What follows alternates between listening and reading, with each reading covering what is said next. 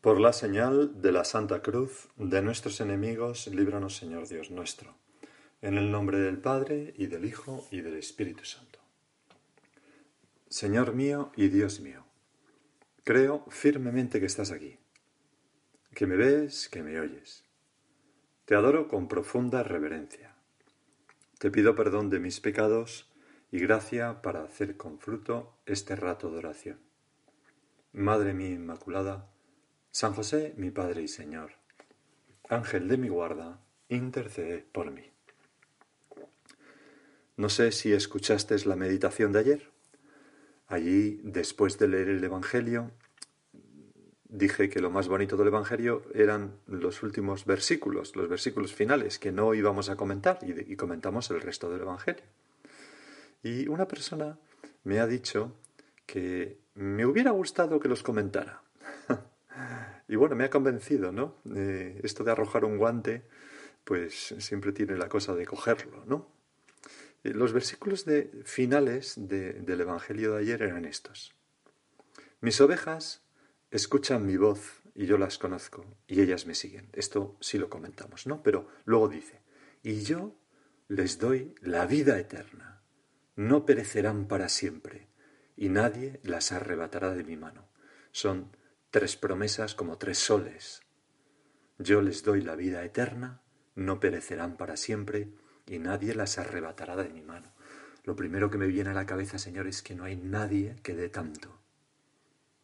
No hay nadie en este mundo que prometa ni siquiera una de estas tres cosas. Es toda una declaración de tu amor y de tu poder.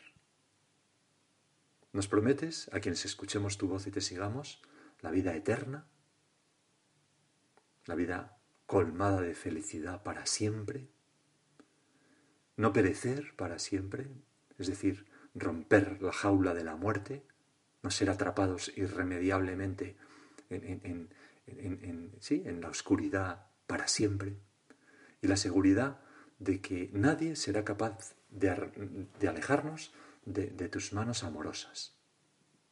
Vamos a ir viéndolas. La primera, nos das la vida eterna. Nos las da, nos la das, Señor, con tu gracia. En primer lugar, la gracia santificante en el bautismo, que me hace hijo de Dios y hermano tuyo. Y luego, la gracia en los demás sacramentos. Todos los sacramentos tienen consigo una gracia, un aumento de la gracia santificante y unas gracias especiales. Pero especialmente nos das la gracia en, en la comunión, de hecho, estos dos sacramentos, el bautismo y la comunión, están maravillosamente indicados en, el agua y la sangre que emanó de tu costado abierto en la cruz después de la lanzada. Así lo dicen los padres de la Iglesia, que ese agua y esa sangre son una imagen de los sacramentos, ¿no? Del costado abierto de nuestro Señor manan para su Iglesia los sacramentos, especialmente el bautismo, agua, y la Eucaristía sangre.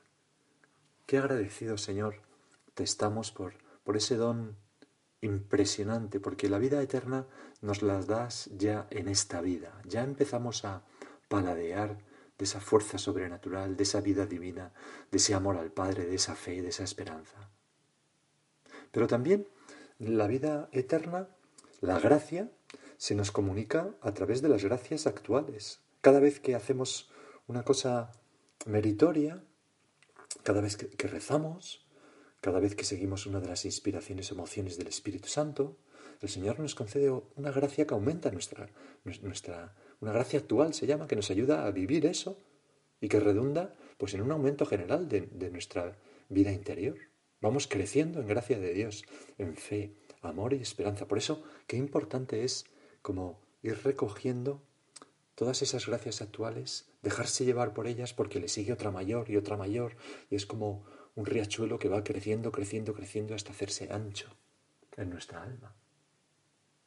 Mis ovejas escuchan mi voz y yo las reconozco y ellas me siguen, y yo les doy la vida eterna. Escuchar y seguir tiene esa consecuencia que la vida eterna en nosotros, la vida de Dios, la participación en la vida divina, va creciendo ya en esta vida. Por supuesto, en la otra. Luego el Señor nos promete que no perecerán para siempre. Moriremos, sí, pero resucitaremos con este cuerpo. para entrar en la gloria. Tú, Señor, nos lo has conseguido al morir en la cruz, porque al, ofrecer tu vida en la cruz, la muerte mordió el cebo, mm, se quedó contigo, pero ella fue la que perdió su poder en realidad, porque tú, Señor, en tu humanidad, unida a la divinidad, unida por ese amor extraordinario a quien es la fuente de toda la vida, el Dios vivo, tú no podías ser extinguido por la muerte y tu vida rebrotó a través de esa muerte. Es como esas velas que uno intenta soplar y apagar en un cumpleaños, pero la vela tiene truco y se vuelve a encender. No hay manera de apagarla soplando. Pues la muerte mm, mm, picó, picó y, se llevó una sorpresa porque no había manera de apagar esa vida de Cristo. ¿Por qué? Porque está unido a Dios. Dice el Papa Benedicto XVI, la resurrección fue como un estallido de luz, una explosión del amor. ¿Por qué dice del amor? Porque el amor es lo que une a Cristo con el Padre. Dios, eh, no, todo, todo en Cristo es uno, en la persona de Cristo es uno, por el amor, por el amor. Por eso la resurrección es una explosión del amor que desató el vínculo hasta entonces indisoluble entre el morir y pasar. Morir y devenir, ¿no? Que ya no. Pues no, Cristo ha vuelto, no ha pasado para siempre, ha vuelto. Y además con un cuerpo glorioso. Y eso fue la resurrección, un estallido de amor. Pero como tú, Señor, Estás unido para siempre a toda la humanidad por el amor que nos tienes. Te has querido encarnar, hacer uno con cada hombre, conmigo y contigo, que me escuchas. Pues entonces, cuando tú revives y resucitas por amor y por la fuerza de tu amor, ese amor también nos revive y resucita cada uno de nosotros, nos salva. En ti todos vamos a resucitar. La muerte ya no tiene la última palabra sobre nosotros. Nos hemos convertido en una de esas velas que, soplando, no se puede apagar. No pereceremos para siempre. Nuestro cuerpo resucitará. No estaremos como un vago espíritu, no se sabe dónde. No, no, no, comeremos y beberemos y gozaremos para siempre de Dios. Qué paz da saber esto. ¿Cuántos miedos nos ahorramos? Por eso, Señor, nosotros los cristianos no, no, tenemos miedo a la muerte. Hombre, es un trago que nos pone respeto, naturalmente que sí. Y, a lo mejor tenemos un poco de miedo a lo que sigue, el juicio. Bueno, pero, pero no tenemos miedo a la muerte, ¿no? Porque el que nos juzgará es nuestro Padre, es Jesucristo quien más nos ama. En cambio, cuando una persona no tiene esa certeza de que no perecerá para siempre, es muy angustioso. Tengo aquí un texto de, creo que es Simone Weil, ¿no? en una etapa de, incredulidad, ¿no? Escribía en su diario. De pronto, todo se callaba. ¡Qué silencio! La tierra giraba en un espacio que ninguna mirada recorría, y yo, perdida en su superficie inmensa, en medio del éter ciego, estaba sola, sola. Por primera vez comprendía el sentido terrible de esta palabra. Sola, sin testigo, sin interlocutor, sin recurso, mi aliento en mi pecho, mi sangre en mis venas y el trajín en mi cabeza. Todo eso no existía para nadie. Una tarde en París me di cuenta de que estaba condenada a muerte. Me hallaba sola en el apartamento y no refrené mi desesperación.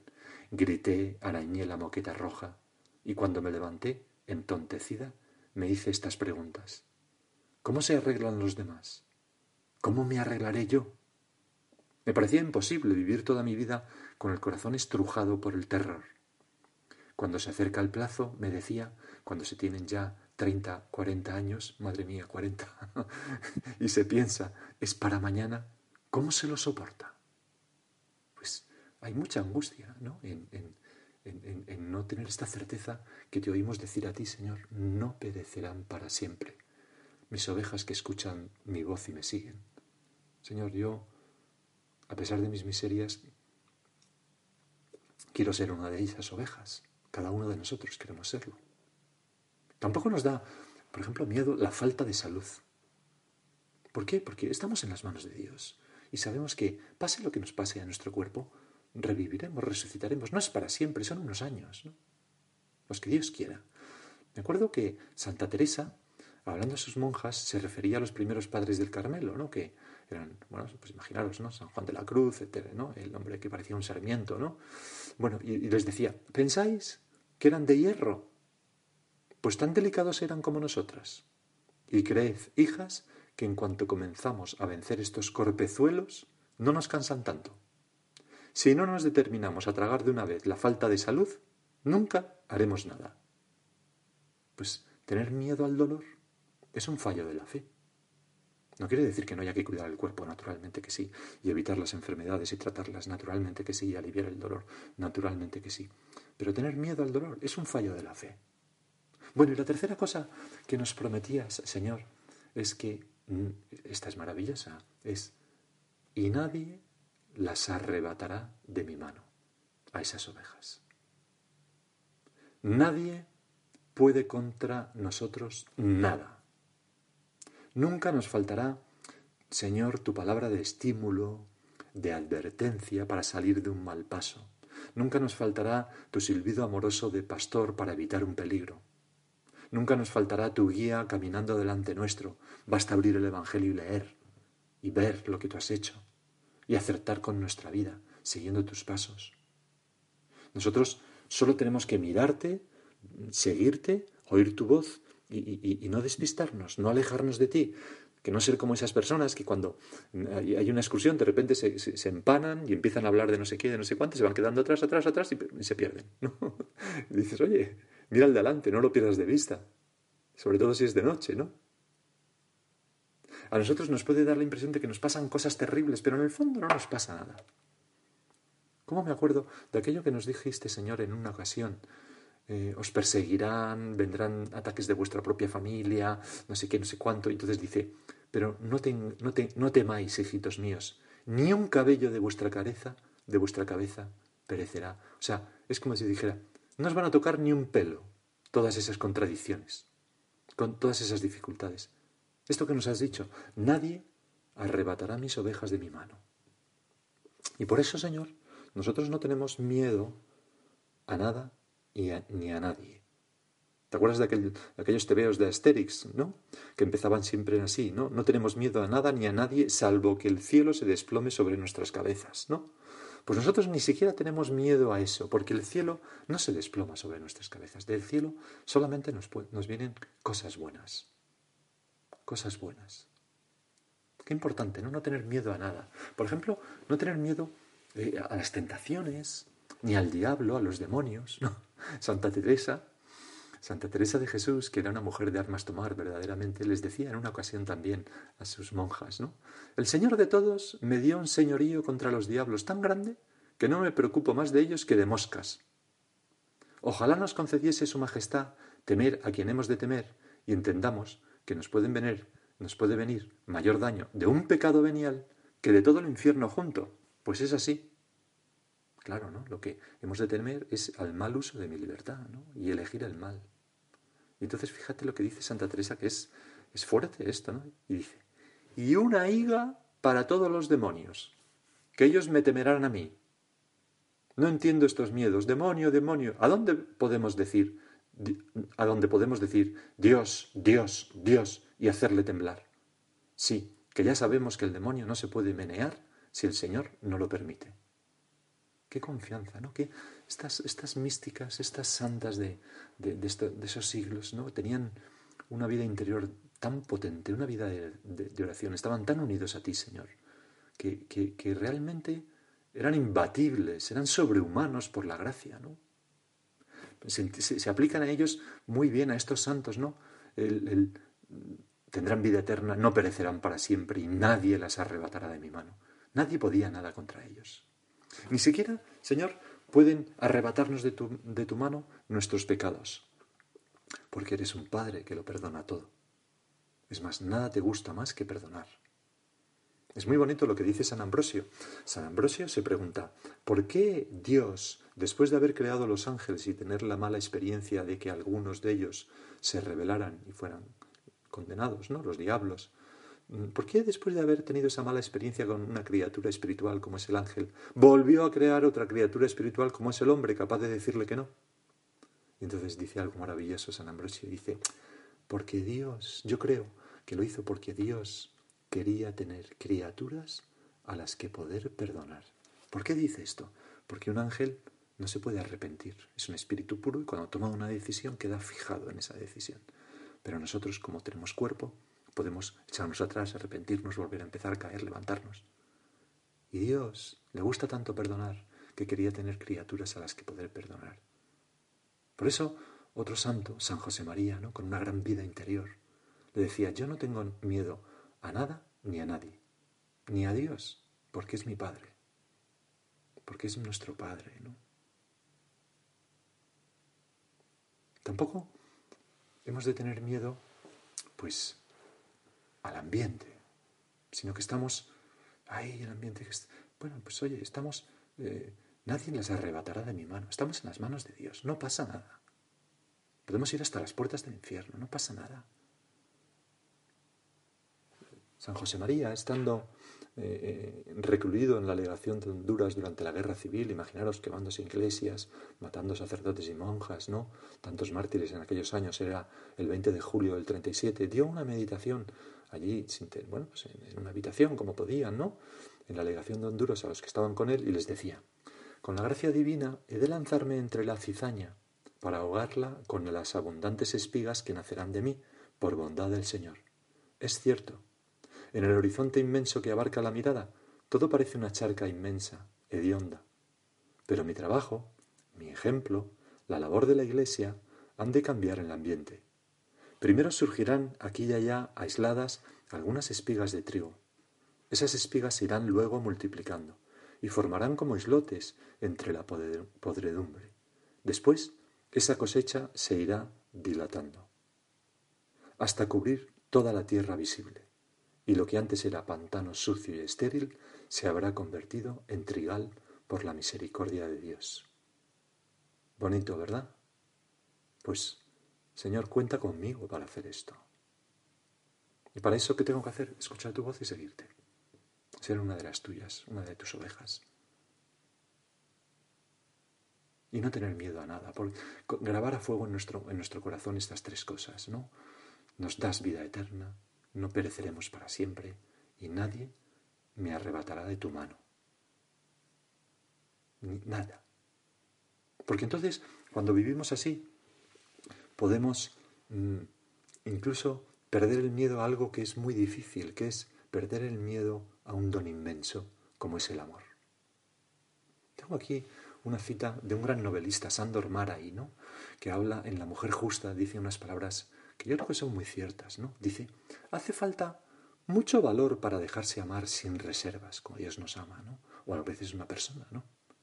Un valor que es casi heroísmo. La mayoría de la gente no puede dar ni recibir amor porque es cobarde y orgullosa, porque tiene miedo al fracaso. Le da vergüenza entregarse a otra persona, y más aún rendirse a ella, porque teme que descubra su secreto, el triste secreto de cada ser humano, que necesita mucha ternura que no puede vivir sin amor. Hay muchas personas, o algunas al menos, que, que tienen miedo a amar por esto. En aquellos tiempos no sabía lo que sé hoy, sigue diciendo, que no hay nada de lo que avergonzarse en la vida, excepto de la cobardía, que hace que uno no sea capaz de dar sentimientos o no se atreva a aceptarlos, sentimientos de amor, ¿se entiende? Y nos quedamos solos, porque somos engreídos, y no tenemos el valor de aceptar el regalo un poco intimidatorio del amor, porque consideramos que nuestro papel en la sociedad es más importante que la experiencia del amor, porque somos orgullosos. Señor, que no me pase nunca esto a mí, ¿no? Que no mm, pierda de vista lo verdaderamente importante para dedicarme a, cosas secundariamente importantes, ¿no?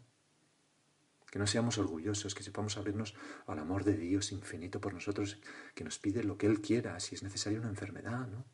O, ahora estar eh, eh, confinados, ya llevamos casi dos meses, ¿no? Y tantas cosas que van a cambiar en este verano, tal, pues muy bien. Pues eso es algo que Dios hace con amor. Seguro que sí, aunque no lo entienda. Y, abrirnos al amor de la persona, pues que las personas que nos quieren, ¿no? Sin orgullo, mostrar que lo necesitamos, ese cariño, eh, comunicar limpiamente, decir las cosas como son, no, no, entrar en una lógica de la competición y de la rivalidad, sino de, del, amor mutuo y de la entrega de uno a otro, y etcétera, etcétera. ¿no? Vamos a terminar. ¿no? Mm, No se me ocurre mejor manera de terminar esto que hemos hablado que fijándonos en la oración de las ofrendas de la misa de hoy. Dice, oh Dios, que nos haces partícipes de tu única y suprema divinidad, por el admirable intercambio de este sacrificio. O sea, qué bueno eres, Señor, que tú te has encarnado y has ofrecido tu vida para que nosotros pudiéramos hacernos partícipes de tu divinidad. Tú te has hecho hombre para que yo me haga Dios. Entonces San Agustín tiene unas palabras que, con las que vamos a concluir que son maravillosas y que explican muy bien este intercambio. Pueden parecer un poco negativas al principio porque está escribiendo en un siglo de muchas guerras, persecuciones, etc. No, pero, pero fíjate cómo, cómo habla San Agustín. Dice, en esta tierra, en este mundo malvado, ¿qué es lo que abunda sino el nacer, el fatigarse y el morir? Examinad las realidades humanas y convencedme si veis que estoy equivocado. Considerad, hombres todos, y ved si hay en este mundo algo más que nacer, fatigarse y morir. Esta es la mercancía típica de nuestro país. Esto es lo que aquí abunda. A por tales mercancías descendió el divino mercader. Y como todo mercader da y recibe, da lo que tiene y recibe lo que no tiene. También Cristo, en este mercado del mundo, da y recibe. ¿Y qué es lo que recibe?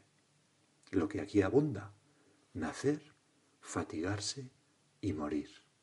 ¿Y qué es lo que dio? Renacer, resucitar y eternamente reinar.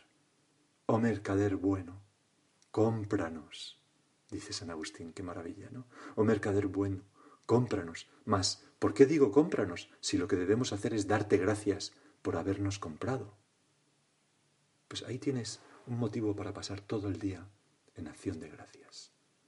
Se lo pedimos a nuestra Madre y ahora sigue tú por tu cuenta.